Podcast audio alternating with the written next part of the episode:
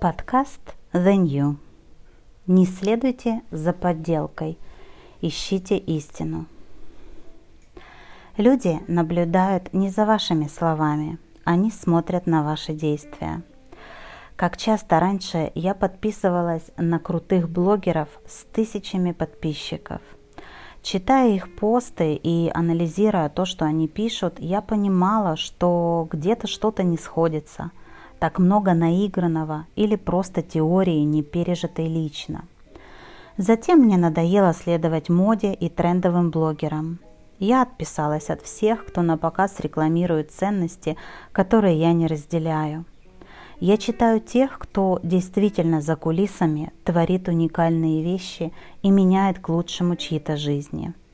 Я следую за героями, которые действительно творят историю за матерями-героинями, которые взращивают молодое поколение, за врачами, которые редко пишут посты, но если пишут, понимаешь, какой путь они проходят на каждом своем дежурстве. Я читаю учителей, которые так самоотверженно обучают наших детей, и если они просят о поддержке, я всегда откликаюсь, не думая, что это обязанность государства. Я читаю актеров, чью работу очень уважаю и чьим трудолюбием восхищаюсь. Кого еще я читаю? Тех, кто не боится жить, стареть и быть не таким, как все. Прошлой осенью я получила один из самых трогательных отзывов о моей первой книге «Достоинство», которая вышла в декабре 2010 года. Женщина, которая скачала книгу на моем сайте, прочла ее, и это помогло в ее жизненной ситуации. Случайно встретив меня, она начала цитировать одну главу из моей книги, где я писала о периоде, когда болели сразу трое моих сыновей, и как я справлялась с этим в одиночку. Она поделилась со мной своими мыслями. Когда мой ребенок болел, я говорила себе, если Юля смогла, значит и я смогу. Я не могу передать вам свои чувства от этих слов. Мои глаза были полны слез, а, сердце, а в сердце невероятная радость.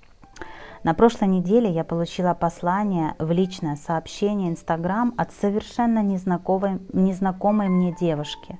Она писала «Здравствуйте, я читаю вашу книгу «Заметки о вкусной жизни». Это какой-то шедевр.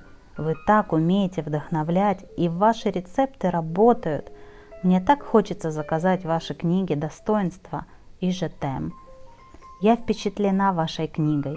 Я тоже стала всем улыбаться и стараюсь больше радоваться жизни, тем более в это время. Также открыла визу в Канаду после вашей истории, описанной в книге о Торонто, где вы купили тяжелую Библию.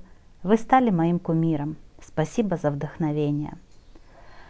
Я очень хочу, чтобы, читая меня, кто-то получал надежду, веру, любовь, ответы на свои вопросы.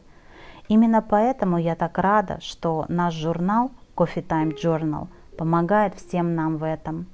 Там собраны не только мои истории, а истории настоящих героев, которые живут рядом с нами и созидают этот мир. Мой посыл сегодня таков. Не следуйте за подделкой, ищите истину.